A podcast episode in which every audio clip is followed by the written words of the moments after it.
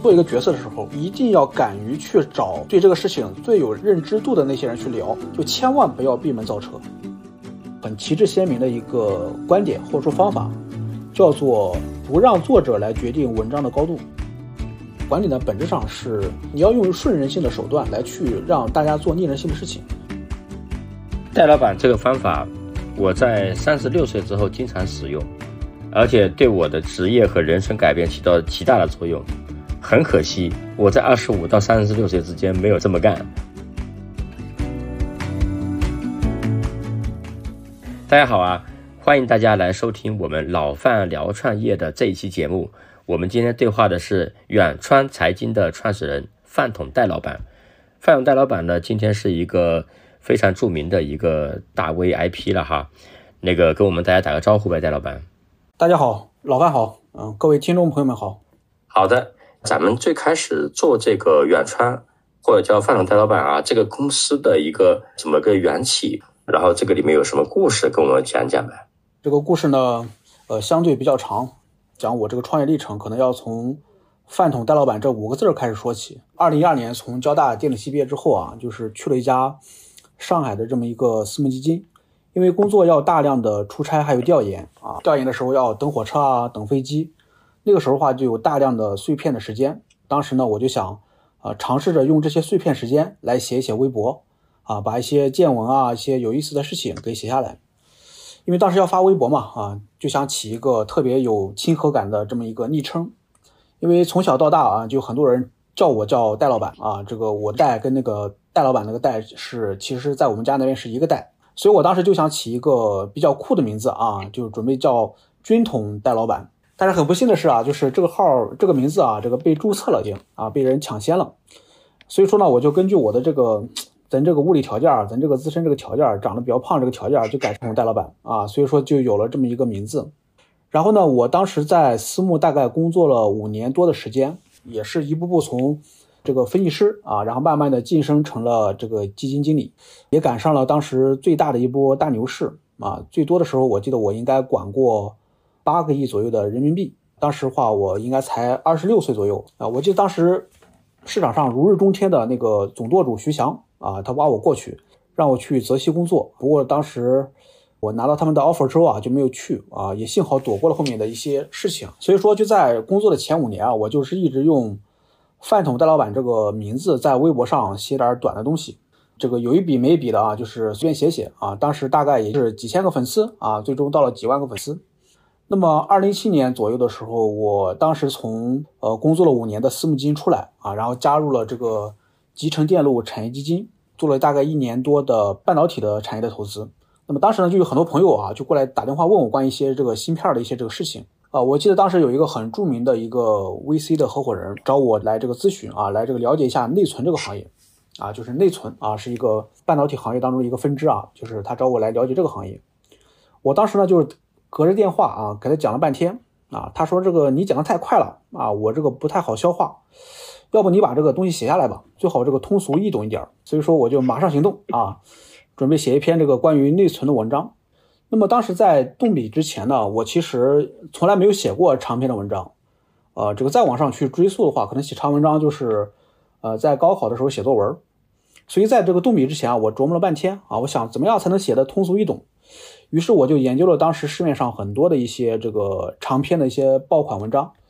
大概前前后后读了一百多篇啊，慢慢的我都我就发现啊，这里面有很多可以提炼的这样一些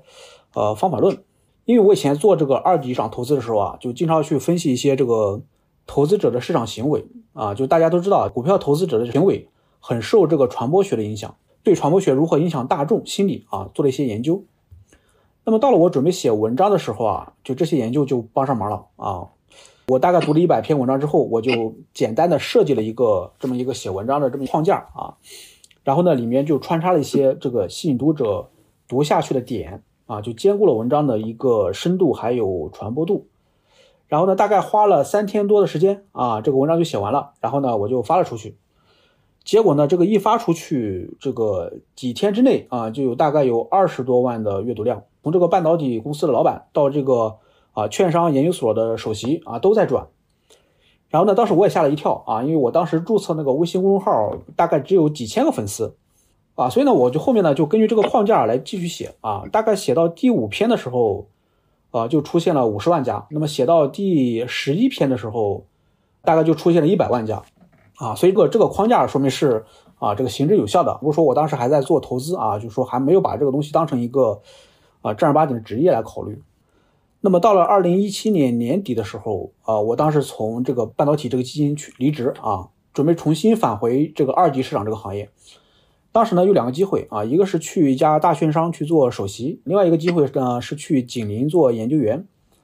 后来呢思索了半天啊，还是决定要不自己先创办一个公司吧，啊，要不自己创业吧，啊，就想去创办一家属于自己的资产管理公司。所以当时给这个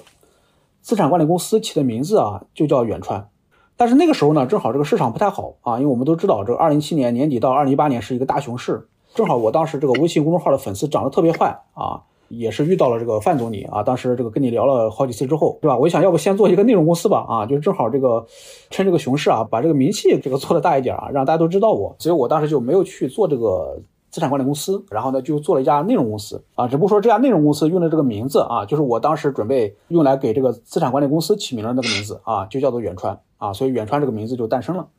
从二零。一八年的三月份啊，我们这个公司成立，然后到今天的话，已经大概是五年时间了。这五年啊，也是这个呃经历了很多事情，在这个内容这个行业摸爬滚打，走到了今天啊。对，大概我这个创业过程这个样子，范总应该是很了解了啊。嗯，对。经常别人问我说，这个远川和范总戴老板是一个啥关系呢？就是你创业做这个公司的规划是什么样的？是这样，就刚开始呢，这个远川这两个字呢，就是我公司的名字啊，但是它对外是不展示的啊，因为对外展示的都是饭桶戴老板这五个字儿，是一个我的这么一个个人的 IP 嘛啊，就是大家都叫我叫戴老板，就或者这五个字这个名字啊，是一个带着强烈个人色彩的名字。我当时创办这个媒体公司之后啊，就一开始就从来没有想过把它当成一个自媒体来做。做一个网红或者做一个自己自己有名的这么一个号，我觉得可能意义就不是特别特别大吧。我们当时的愿景就是要做一家这个影响中国精英群体的这么一家深度内容公司，影响中国精英群体的深度内容公司。所以呢，就是那你要做一家深度内容公司啊，就是那你得有一个这种相对比较机构化的这么一个名字。海外这个有经济学人，对吧？有这个时代杂志，然后有这个大象月刊，他们这个名字的话都不是一个人的名字啊。还是要给这个公司去设立一个机构化的一个媒体的一个品牌啊，或者叫内容的一个品牌。所以说就把远川这个两个字儿从这个后台给拎了出来，对外的话就开始用远川研究所这个 IP 啊，就同时跑两个 IP，一个叫饭桶大老板啊，这个是带有我强烈个人化的这么一个一个名字，这个远川研究所啊，后面话衍生出一系列的远川投资评论啊，远川。商业评论啊，汽车评论啊，这样一些矩阵的这么一些名字啊，所以就相当于是两条腿或者两条路相互来做赋能。所以远传的话，到最后就是我跟我同事啊，现在是我同事写的文章可能会更多一些，我们一块来去做的这么一个媒体的这么一个品牌吧。对，明白了。那么咱们这个创业之后啊，年下来肯定是有几个进化吧？简单的说说这个变化的过程好吗？觉得可能有两个比较大的变化吧。二零二零年之前啊，我们可能是一个。比较简单的公司，就是一个专门做内容啊，不甚至说当时连视频啦、连水晶号都没有做太多，就是远川还有范总的老板两个 IP。然后呢，二零一九年年底的时候，我们被封号了，哈，被封了三个月，三个月还是挺长的时间了啊。这个公司当时已经已经有二三十个人了，就当时也在想，哎呀，啊，这次是不是就破产了，或者说怎么样的啊？那幸好后面熬下来了。不过呢，二零一九年年底的那个封号啊，给我们了一个很大的一很大一个冲击吧，就是。呃，我们还是不能太依赖于只做内容本身，还是要去发展一些多元化的一些业务。所以呢，就开始做知识付费啦、线下的一些活动啦、培训啦这样东西。所以从那个时候啊，这个我们的这个业务形态开始慢慢的丰富起来了，是很大的一个节点，成长的节点。对对对，可能再后面，我觉得还有一些节点，比如说我们去年这个上海封城的时候啊，我们这个冲击比较大的，可能二零二零年、二零二一年啊这几年这个。创业的环境，包括一些这个加一些非市场化的一些因素啊，导致的话就是我们这个行业可能也都会有一些困难跟这个问题。集中爆发的一个点，可能对我们来说啊，可能就是二零二零年上海封城的时候啊。但是经历过那段时间之后啊，我们就相反，我们更加坚定了自己要去做一个什么样什么样公司，有着一个什么样的一个愿景，这样一件事情，我们是更加坚定了。所以我当时话就是跟范总当时交流啊，我当时也提了三个点嘛。第一哈，要坚持做自己最擅长的事情。第二话就是走一步看一步啊，你不知道这个未来在哪里，但是呢，你先把下一步给走好啊。第三的话就是再烂的牌也不要下牌桌啊，始终要坚持在牌桌上面啊，不要放弃啊。所以我觉得可能比较重大的第二个时间节点就是二零二零年上半年的时候。对，嗯，其实我回想我们公司发展和我们很多朋友的公司发展都是一样的，就是你发现你公司能够上台阶做大的一个一个的节点，都是因为当时碰到一些意想不到的困难，真的。然后呢，你过去了之后，过去之前叫门槛，过去之后就是壁垒，对吧？那戴老板，我我沿着这个再请教一下啊。就是咱们这个历史上啊，出了这么多的超级爆款的文章啊、视频啊这些东西啊，这背后有没有什么原因和方法呀？特别特别好奇啊！嗯啊，我就讲两个吧。第一个是我二零一八年的时候写的一篇文章，叫做《中国辛酸往事》。那个文章的话，其实是写整个整个中国芯片产业过去这四十年发展的历史。经历了什么样的曲折这么一个过程？这篇文章呢，是我们典型的我们方法论所去指导出来的文章。嗯，写芯片产业发展历史其实是一个很无聊的一个选题，里面涉及大量政策的一些变化啊，包括一些这个技术路线、一些公司的这么一些起伏的历程。啊，这个其实不是很好写啊，就是而且在我们写之前，可能也有很多人尝试着去把这个东西展示出来，但是基本上这个阅读量或传播度都很小。呃，我我们当时准备去操作这个选题啊，从这么几个点入手，就是呢，首先我们写文章啊，呃，就任何的内容啊，包括这个视频，包括音频，包括呃长的、短的这些这个图文内容、这些视频内容，我们都可以用两方面来看它，一方面叫做内核层，另外一方面叫做感官层。啊，我先说这个内核层，什么叫内核层啊？就是一个文章所现出来的这个逻辑、观点、研究深度，它是决定你这个文章的深度的这么一个一个点。啊，就是你这个文章，如果说要被人读了之后，觉得它写的特别特别的有深度，里面有大量的干货，然后有大量我所不知道的这么一些认知上的一些东西，啊，能够对我有所启发，甚至对我有所指导，啊，甚至让我看到了一些我以前看不到的一些这个东西，这些东西就叫做内核层的东西。另外一个是感官层，决定这个文章传播的广度，一个是深度，一个是广度。啊，什么叫广度啊？广度就是，哎，我读这个文章的时候，我感觉爽不爽？啊，我能不能够？这个一个段落一个段落这样读下来，我是不是读了一半我就觉得这个太无聊了，我要去刷短视频去了？或者说这个我能不能够这个把一篇一万多字啊，甚至说两万多字的文章啊，然后我就比如说我坐在这个马桶上啊，或者我坐在飞机上，我坐在地铁上一气呵成给读完，哎，发现我这个坐过了啊，坐过地铁了啊，或者我发现我这个腿已经麻了啊，能不能达到让读者到这个地步的这个程度？这其实呢就是感官层所需要去抓取的东西。啊，所以，我们我在写任何的一篇文章之后啊，都会去考虑这两个层次上的东西。那么，在内核层呢，我们有一个很旗帜鲜明的一个观点或者说方法，叫做不让作者来决定文章的高度。啥意思啊？不让作者决定文章的高度，那谁决定啊？对，因为我们知道啊，就是这个一般的内容创作啊，就是作者会决定这个文章，或者说作者决定他所。生产出来内容的高度啊，你这个作者水平高，你写出来的东西话大概率就是高的。你这个作者水平低啊，比如说你刚毕业或者你还没毕业，你写出来东西话一定是这个相对来说高度是比较低的啊。如果说你是一个工作了二十多年、三十多年的一个这个很资深的一个人士，那你写出来东西话自然就会比一般的这些人写出来这个深度要高。但是我们所所现在面临这样一个情况，就是。很多时候，作者写写的这个选题是，其实是需要比他更高的人才能写得出来的。就比如说，我们要去写芯片产业这个选题，或者我们要去写一个崭新的一个领域啊，写什么汽车，写什么飞机，写什么高铁啊，或者说写消费啊，写什么美妆护肤啊，什么这个餐饮。那很多时候话，作者他可能对这个行业完全不了解啊，或者说真正对这个行业有了解的人，他也不会来出来写文章。所以这就是一个矛盾。会你会发现市面上大量的文章话都是那些对这个行业完全不懂的人在这里写的，那这些文章话大多数这个阅读性，这个无论是这个水平还是这个传播度都是有问题的。所以在我们这边的话，我们是要去尝试去解决这个问题，如何让作者写出比他自身水平更高的文章？如何你来赋能，让作者在一个月时间之内对这个行业的了解的深度能够达到一个在这个行业里面大概是干了五五年或十年的水平的这么一个高度？我们这个组织内部是建立一套中台体系来去帮助做达到这样一个高度。所以就是我们会组织大量的专家啦、这个分析师啦、投资者啦，去跟作者去交流，针对性的让他在这个领域当中迅速的占据认知的高地。尽管他的确可能是刚了解这个行业，只有几天时间或者只有几个星期时间，但是经过我们这么一个中台赋能这么一个过程之后，等到他开始动笔，甚至他写完这篇文章的时候，他已经是对这个行业具备了一个工作三到五年的券商分析师这么一个水平。那这个水平的话，会比一般产业里面的人的水平可能高。嗯，这是我们内核层的这样一些设计的逻辑。另外一个话就是感官层，感官层的话就是如何让读者能够读得下去，这是一个最基本的一个要求啊。因为我们现在读任何的这个文章啊，很少在书本上或者很少在杂志上、报纸上去读了，我们都是在手机上去读。但是呢，手机其实是一个多内容载体的这么一个平台，甚至它是一个多功能载体的这么一个平台。你在读一篇文章的时候，很容易说我，就我就把这个文章给关了，我去刷抖音去了啊，或者我去这个看这个看快手去了，或者我去玩游戏去了啊。所以就是读者在这个年代所受的干扰跟诱惑，其实比以前要大得多的。以前我们这个摊开一张报纸哈，或者说摊开一本杂志，我们可以安安静静的读个一个下午啊，或者读个两个小时啊。现在话，你能读五分钟以上的这个内容话，已经算很不容易了啊。对，所以感官层怎么去设计啊？啊，之前我提到我写第一篇文章的时候，就在这里去，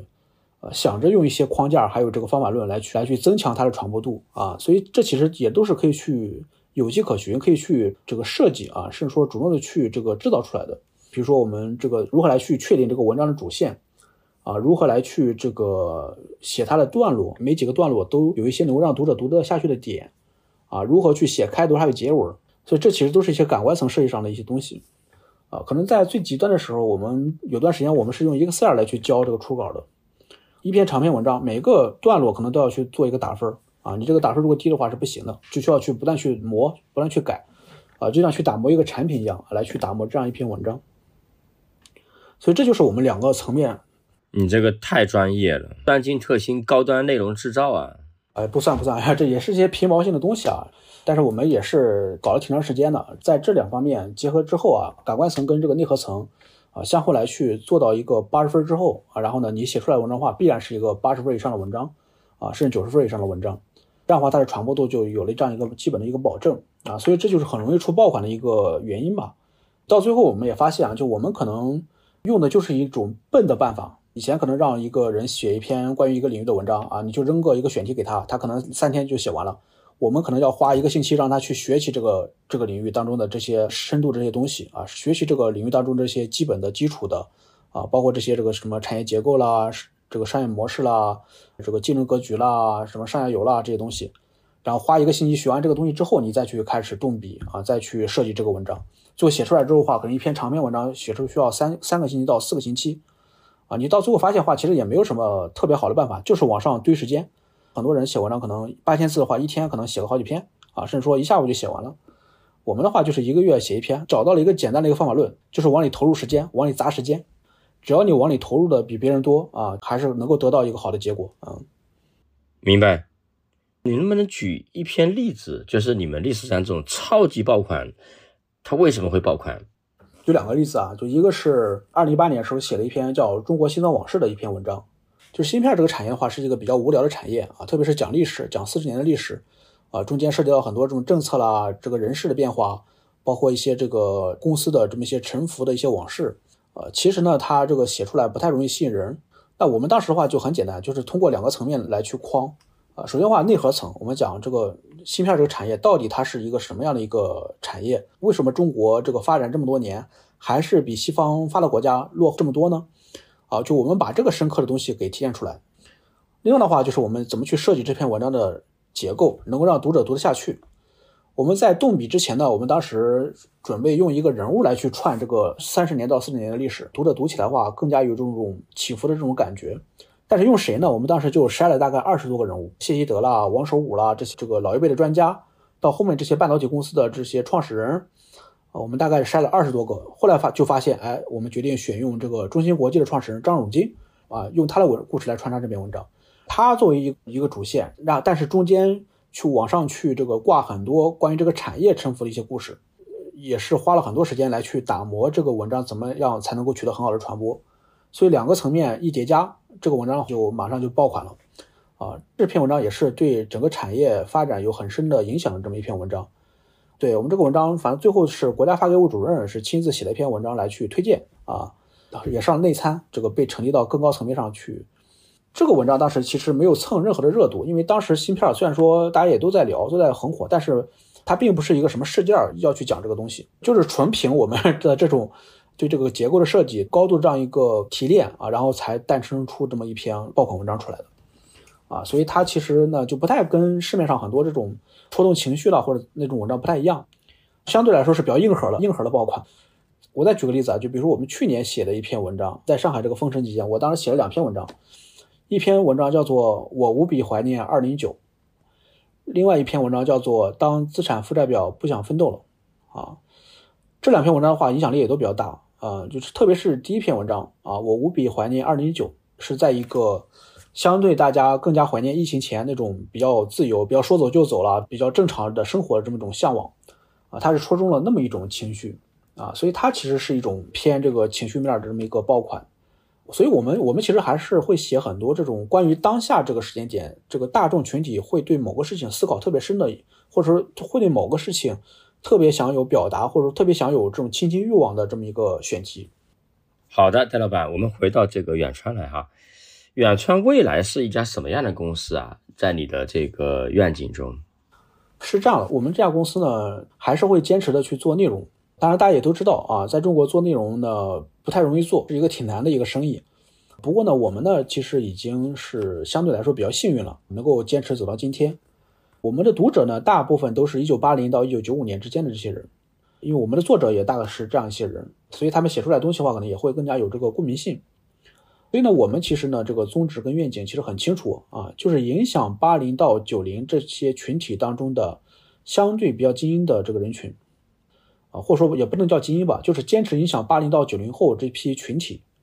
然后我们需要去讲一些什么事情呢？我们要去传达一些什么样的价值观呢？就传达我们对常识的尊重，啊，传达我们对市场经济啊、改革开放、同理心这样一些价值观。然后呢，等到我们的这些读者在各个行业成为这个骨干的时候，无论是他们的决策还是他们的这个思考的观点、想法，能够被我们的长期的这些内容所影响，然后能够让这个社会变得好一点点。啊，我觉得我们就非常值得了啊！这其实就是我们的一个愿景。在我印象中啊，很多和内容相关的公司啊，我见过很多啊，都比较坦白说，管理比较散漫啊，好听点讲艺术家气息啊，上班啊、工作啊都感觉稳定性比较差啊。在远川我的印象中啊，管理都非常非常好。我的很多管理方法都是从你这学的，就是你这个很像是一家高科技的产品公司的管理啊，就是像你们这样的产业的公司，你怎么能够把它管得这么好，这么有生产效率，而且还这么有创意呢？既有效率又有创意。范总过奖了，呃，我觉得远川可能管的也不是那么好，我管理中的话也是出现了这种很多这个问题啊，也但是也在不断去解决这些问题。我觉得就是有这么几点吧，我想分享一下。就第一个是管理呢，本质上是你要用顺人性的手段来去让大家做逆人性的事情。精辟啊！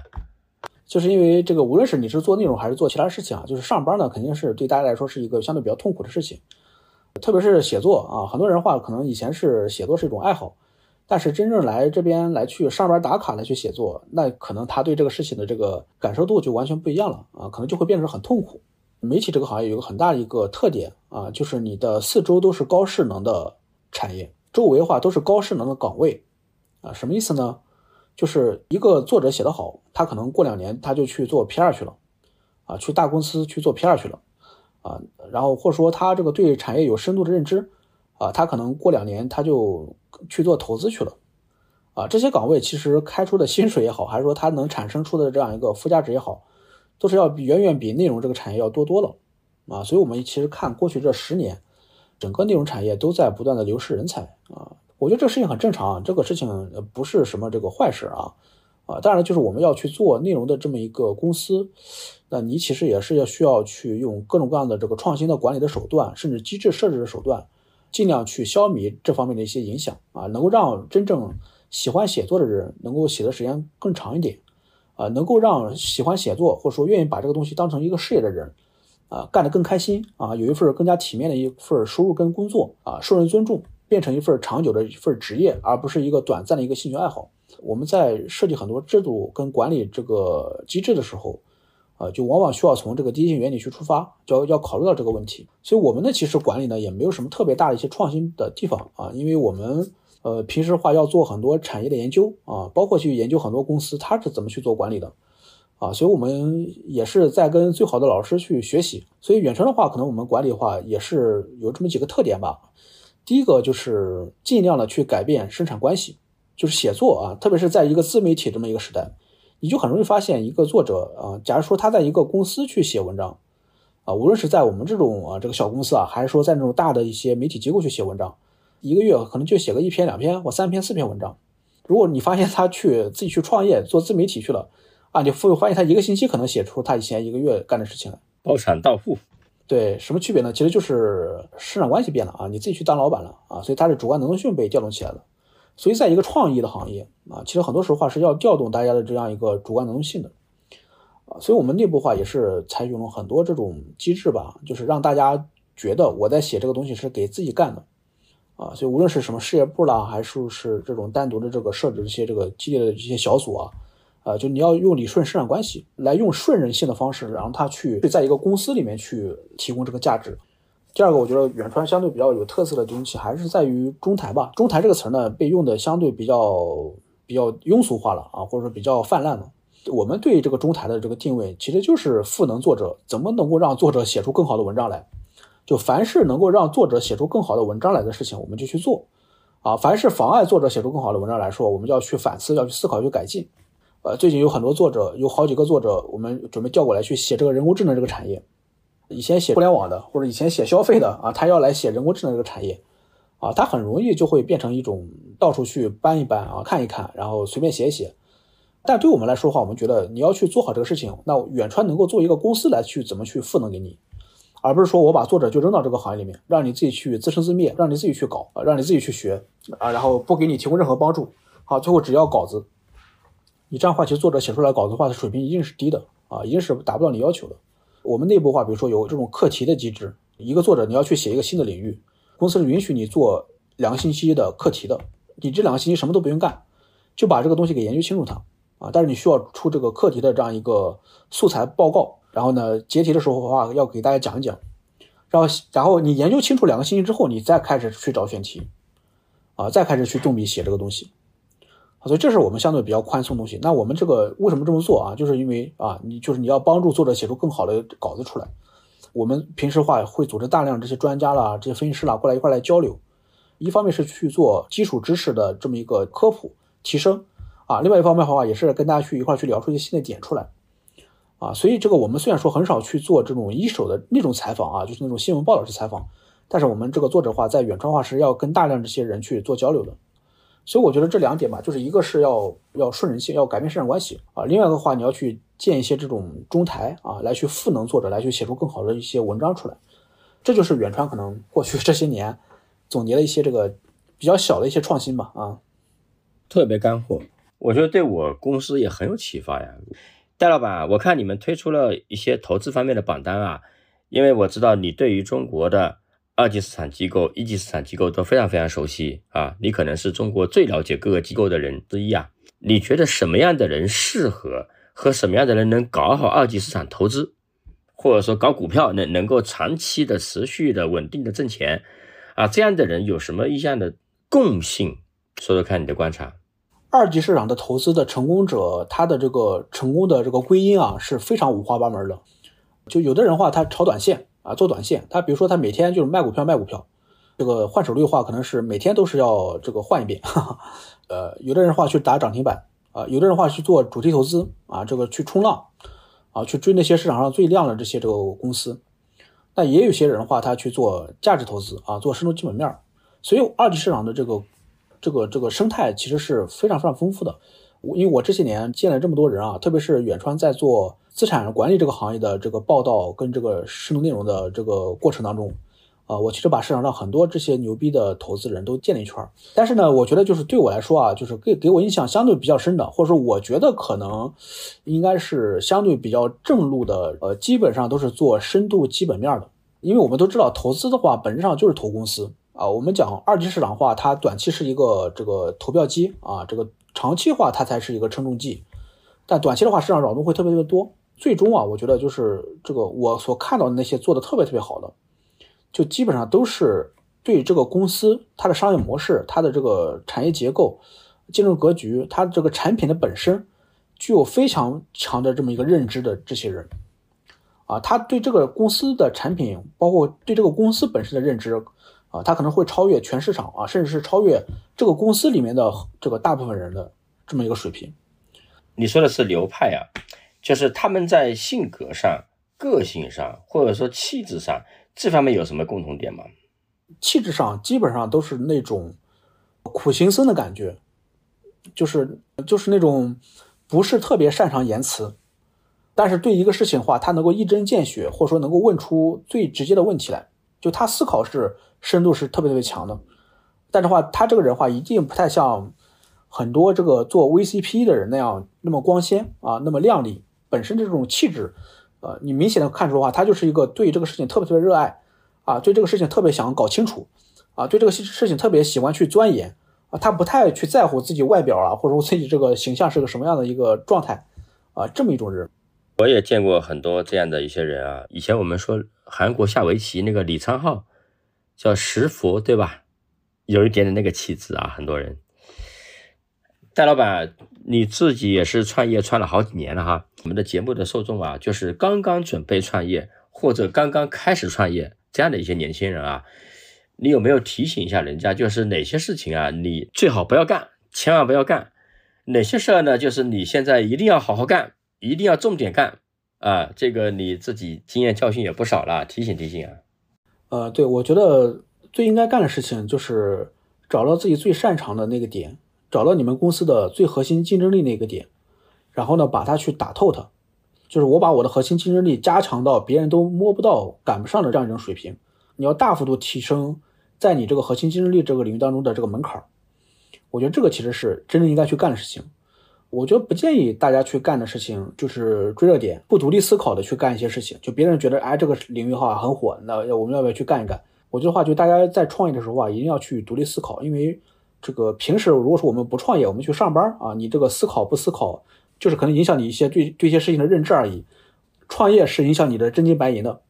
啊！你对这个事情如果说你认知度不够，或者说你就听别人这么一讲你就去干了，或者你没有把这个事情研究透彻，没有把这个东西给搞得很清楚。就去冲进去，啊，这个到最后的话，其实是它的反噬效果是非常非常大的啊，它可能就会真的是影响你的真金白银啊，这可是一个很惨痛的一个东西。对，所以我建议大家就是一定要把自己最擅长的事情给打透它。你在你最擅长这个领域当中的话，你看你能不能做到全国的前百分之一啊，甚至甚至全国的前百分之零点一？那即使这个事情再小，你成一个十四亿的一个市场啊，那也是一个很大很大一个东西啊。我觉得一定要一定要去抓住这一点，嗯。明白，在你最擅长的事情上彻底打透，门槛彻底提高，对吧？最后一个小问题啊，比如说你现在穿越时空，见到了二十五岁时候的自己，二零一三年，你会给自己一些什么样的建议，在职业上，在生活上？这个建议啊，其实也是苏世民那本书里面这个在封面上写的二十五条建议当中的其中之一。你要去了解一个事情的时候，或者你要去做一个角色的时候。一定要敢于去找对这个事情最有认知度的那些人去聊，就千万不要闭门造车。啊，就是这其实是我 对我年轻的时候最希望提给我年轻时候一个建议。就比如说，呃，我们觉得啊，我们可能跟一些大人物、这些这个行业资深的人士啊，你或者你跟你公自己公司的老板啊，都都距离很远啊，但其实不是这样子的啊，就是你其实呢可以通过很多种这样的手段来去听取那些。啊，这个比你大二十岁，或者说在这个事情上比你资深很多的人士给你提的建议，这些建议啊，可能会让你少走很多很多的弯路，啊，少走很多很多的弯路。所以我觉得就是，如果说你要去做一个什么样的一个决策，无论是要要不要跳槽啊，要不要创业啊，要选什么行业啊，一定要保持一个非常 open 的一个状态。咱们听众啊，很多都是这种，呃，从这个小城镇出来的啊，咱们叫小镇做题家嘛，对吧？你看我们在这个报考这个高考志愿的时候。啊，就很多时候话，大家其实是没有任何人过来指导你的，啊，如果说你有一个有很成功的一个什么亲戚，很成功的一个叔叔啦，什么舅舅啦、阿姨啦，哎，他会过来跟你说，哎，现在话你选哪个专业会更好一些，哎，你以后要去从事什么样的职业会更好一些，啊，然后根据你这个性格，你去干这个事情会更好一些。但是绝大多数人是没有这种条件的，通常的话，我们都是百度搜索一下啊，看什么专业热门，我们就去选了。很多人的话，他的人生话其实就发生一个很大的一个偏向了。那么在我们工作之后啊，我觉得就是我们有机会去认识很多很多的人，就大家一定要去敢于去向那些最资深、最权威的人啊，比你级别高很多的这种大佬，敢于向他们去咨询意见啊。只要他们有百分之十、二十的人愿意来给你提供这个意见啊，我觉得对你的人生来说是一个很大很大一个助力。就是千万不能闭门造车，大家可以去看一下苏志明那本书啊，就是黑石的创始人啊，他写的那本书，这个在前面就提了二十五条建议啊，当中呢有一条的话就是向你认识一些大佬来去咨询啊。戴老板这个方法，我在三十六岁之后经常使用，而且对我的这个职业和人生改变起到极大的作用。很可惜，我在二十五到三十六岁之间没有去这么干。我觉得这个是一个非常非常好的建议。好的，非常感谢大家收听了我们的这一期和饭桶戴老板对话。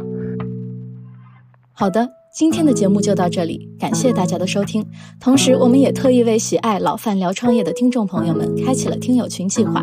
欢迎对创业感兴趣、想认识更多创业者的听众朋友们加入。具体加入方式可点击单集节目介绍查看。我们下期再见。